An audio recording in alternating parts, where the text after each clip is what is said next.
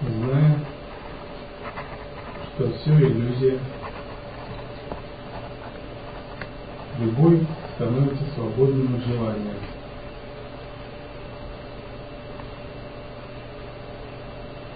Он становится чистым восприятием и живет в мире, как будто ничто и не существовало.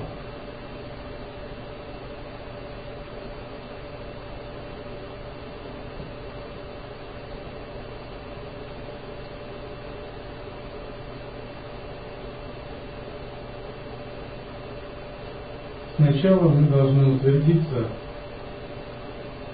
в восприятии мира как иллюзорного. Поскольку очень сильные цепляния и привязанности вновь и вновь следует размышлять над иллюзорностью. Ведическая махалакия нети и нети означает это не то, это не то. С ее помощью взращивается века, различающая мудрость. Хотя бы на уровне логики мы должны себе объяснить. Это не брахман, и это не брахман. То есть это не истина. И это не истина. И значит, за это не следует цепляться сознанием. Например, увидев что-либо, впечатляющее, вы можете подумать так.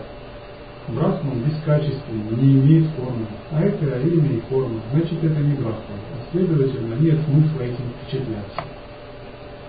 Соприкоснувшись с чем-либо, что на вас сильно влияет, неважно, концепции, образы, другие люди, вы себе как бы внутри повторяете, найти, найти, и это не то, и это не то. Брахман бескачественен, ничем не ограничен, бесформен, непостижим. А это относительное нечто, то, что постигается логикой, умом, органами чувств. Какой смысл вообще на это обращать внимание? Сразу ваш ум отворачивается и снова вцепляется в истину, то есть то, что за пределами всего восприятия. И много раз вы должны сказать вот это вот найти и найти. То есть как бы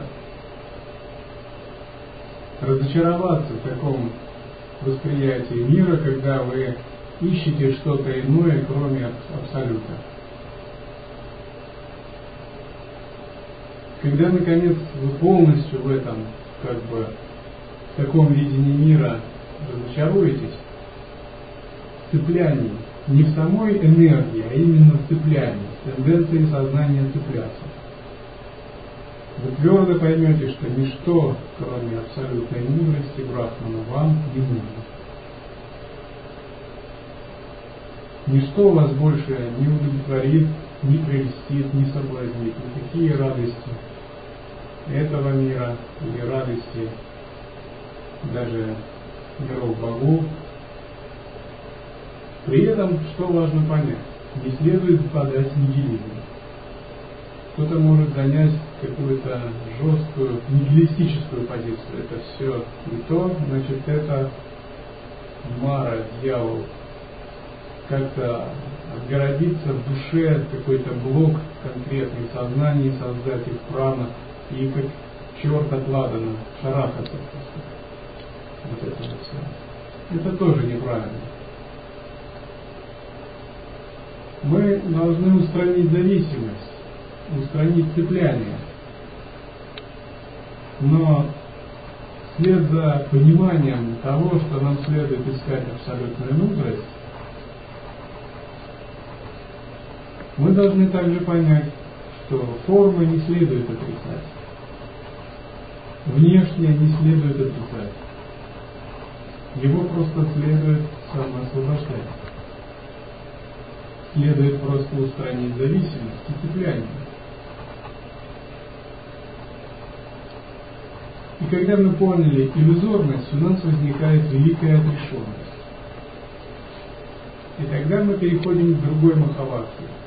Она называется ити ити. То есть означает и то, и то. Здесь мы на новом уровне должны теперь понятие Брахмана, Абсолюта, увидеть во всем многообразии проявлений.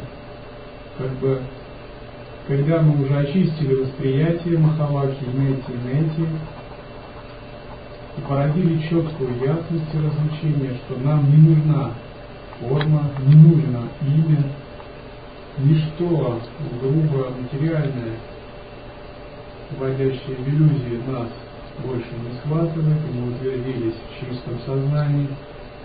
Потом мы наоборот должны сказать и то, и то. И снова научиться объединяться с обстоятельствами, открыть сознание для внешней реальности. Но теперь это не мирской взгляд, а взгляд йогина, который полностью интегрирован и который прозревает единый дух в центре самой материи, который прозревает покой в движении. И одновременно мы понимаем иллюзорность мира, и одновременно мы понимаем, что весь мир есть Брахма, и здесь нет противоречия. Шанкара подчеркивал иллюзорность мира, но при этом он абсолютно четко объяснял, что иллюзорен не мир, а наше собственное видение его. А собственный мир есть Брахма. А Брахма не иллюзорен. Он не иллюзорен, не реален, он запределен. Философия тандризма подчеркивает не столько иллюзорность мира, сколько его божественность. В том смысле, что имя и форма это тот же Брахман. Только не следует цепляться за имя и форму, а прозревать игру Абсолюта во всех именах и формах. Когда мы понимаем этот принцип, по-настоящему говорят, мы пробудились к видению. Тогда мы больше не цепляемся за реальность. Мы скользим по реальности как бы таким безличным взглядом. Мы с ней контактируем, тем не менее не происходит никакого цепляния.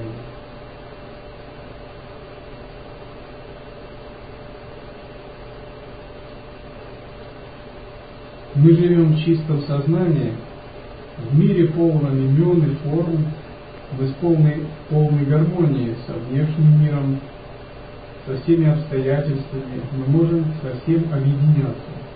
Потому что основной принцип созерцания в йоге, в Мудара Тантре вообще, это умение объединяться. Что значит объединяться? Это значит умение созерцать в движении, при восприятии разных ощущений, при мышлении, то есть умение быть в созерцании в любой ситуации.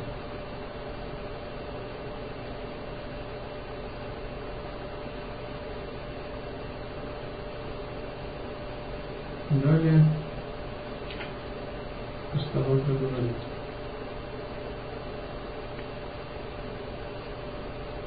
Только одна вещь существовала, существует и будет существовать в океане бытия.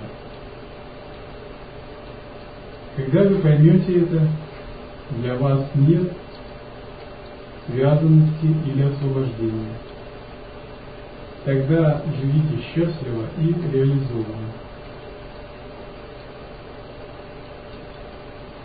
Мы, последователи философской школы строгого манизма. Не монотеизма, а манизма. Это следует понять. Манизма традиции ситхов. То есть манизм это означает моно, один. Школы Адвайты, который утверждает, что есть только абсолют. Монотеизм, он связан больше с личностным восприятием Бога. И монотеизм не обязательно монизм. Монотеизм может быть дуалистическим. То есть Бог один, но душа от него отдельно. К примеру, ислам можно отнести к монотеизму, христианству. Но монизм это именно философская школа Адвайта. И мы как бы последователи такой школы, именно последователи школы монизма. При этом мы последователи протягша Адвайта или шутха Адвайта. То есть прямой неконцептуальный Адвайта ситха. Допустим, концептуальный Адвайта больше связан с философией, допустим. А, шутха Адвайты называет себя также э, кашмирский шиваизм. Однако в космическом шиваизме очень большое внимание уделяется философии. Но мы не столько уделяем внимание философии, сколько методу созерцания. Поэтому мы говорим, что это прямой взгляд ситха или протягша адвайта, то есть адвайта, минующее концептуальное рассуждение. Это ближе к дзену. То есть прямое видение, созерцание, самоосвобождение. Вот это наш как бы, конек и специализация. Вы можете не разбираться а, в шутха-татвах, прочих видах шакти, сложной классификации кашмирского шаваизма, деление на 36 статуй. Это не особо нас как бы интересует. Но вы должны хорошо разбираться в трех принципах созерцания, в методах отклонения, в правилах поддержания. И во всех этих вещах, что касается протягша Адвайта, то есть не концептуальной Адвайта. Это как бы не столько теоретическая философия, сколько работа с методом.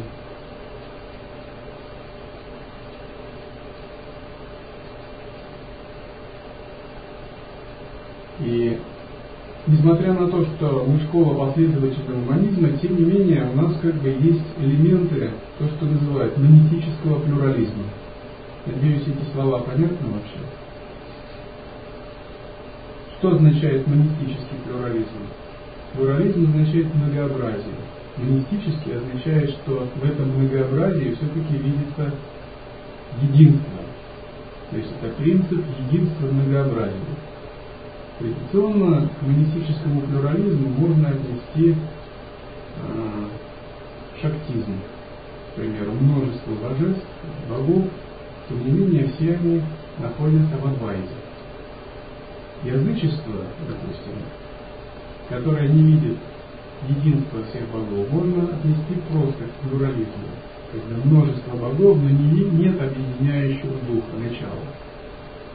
А язычество, которое видит за множеством языческих богов один объединяющий дух, при этом нет разницы души и Бога, можно тоже отнести к монистическому плюрализму. И поскольку мы говорим о ситхах, о божествах и богах, это элементы монистического плюрализма. Они хотя пребывают в многообразии форм, тем не менее за ними есть единое сознание. Однако главная школа или главный принцип это созерцание недвойственности, созерцание одного. Говорят так, познав одно, ты познаешь все. Став мастером одного, ты станешь мастером всего. То есть мы те, которые хотим стать мастерами одного. Что же это за одно? Это уникальная бинду, единая сфера – состояние единого вкуса.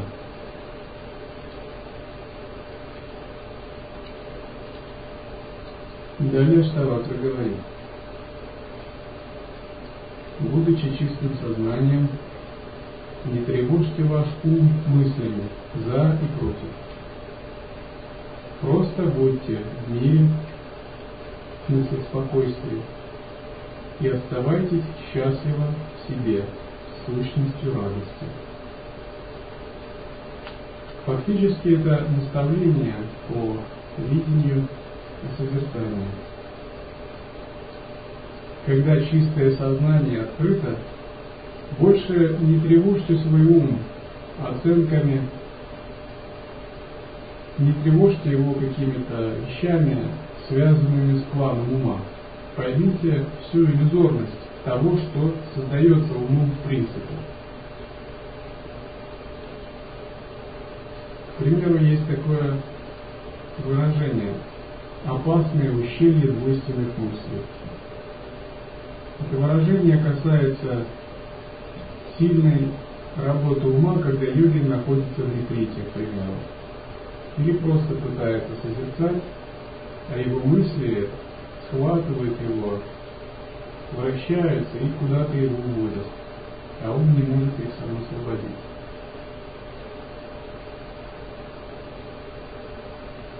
Здесь же Аштавакра говорит, открыв это сознание, просто утвердитесь в нем, оставайтесь счастливы в себе, сущностью радости.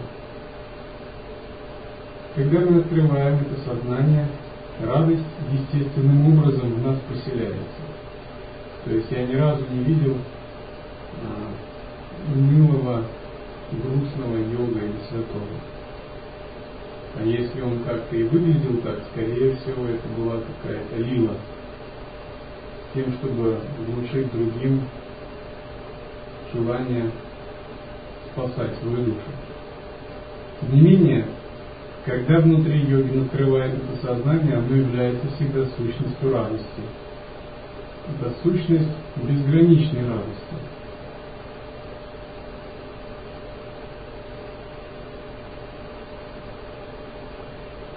Далее Аштавакра говорит очень важные слова.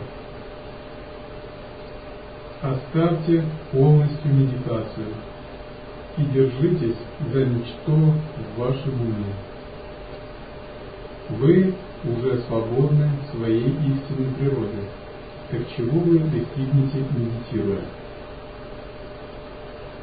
Это очень важное наставление, это очень драгоценное наставление, которое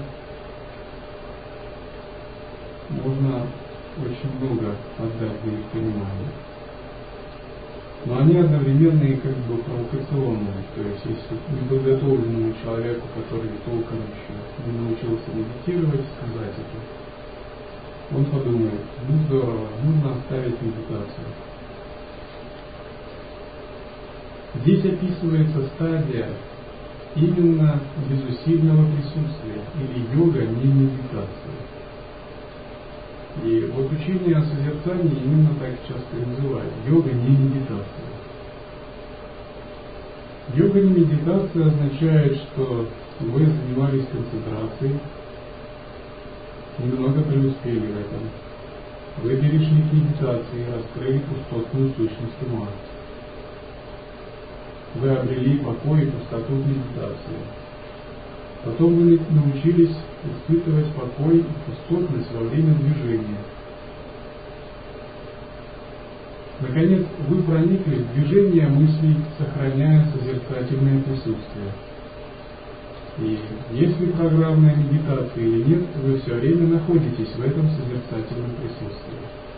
Более того, если на этом этапе вы как-то вы будете зависать в однобокой в однобоком состоянии медитации это может быть даже минусом, потому что вы не разовьете гибкость повседневной жизни в объединении с обстоятельствами, созерцательное присутствие. Поэтому Уставакра говорит, оставьте полностью медитацию, держитесь за ничто. Это означает, объединяйтесь со всеми обстоятельствами, находясь в безусильном присутствии. Один йогин медитировал в ретрите. Я рассказывал эту историю. Через несколько лет у него появилось ясновидение. Он мог быть самадхи, пустоте. И когда он сказал своему учителю, учитель сказал, какая жалость. И ученик был поражен. Он сказал, что он сидит в медитации по 10-15 часов в сутки, не вставая. Надеялся получить похвалу. Учитель же сказал, какая жалость. И ученик не понял, почему он так говорит. Но потом он все-таки поинтересовался, хотя вначале он обиделся. Учитель сказал, теперь не медитируй вообще, живи в таком же расписании, просто будь в присутствии. И он говорит, что ему заново пришлось как бы все начинать сначала, и очень трудно было быть в присутствии, не медитируя, потому что он привык находиться в медитации, через это входить в пустоту. Но через два года он научился удерживать это состояние. И когда учитель сказал, какая жалость, он имел в виду, что ученик до сих пор не научился э, поддерживать э, присутствие в обыденном состоянии, в поверхностном сознании, а был захвачен только программой медитации пустоты. Разумеется, если у вас э, очень отвлекающийся ум и нет стабильного созерцания, вам крайне важно медитировать программную медитацию, выполнять все практики и прочее.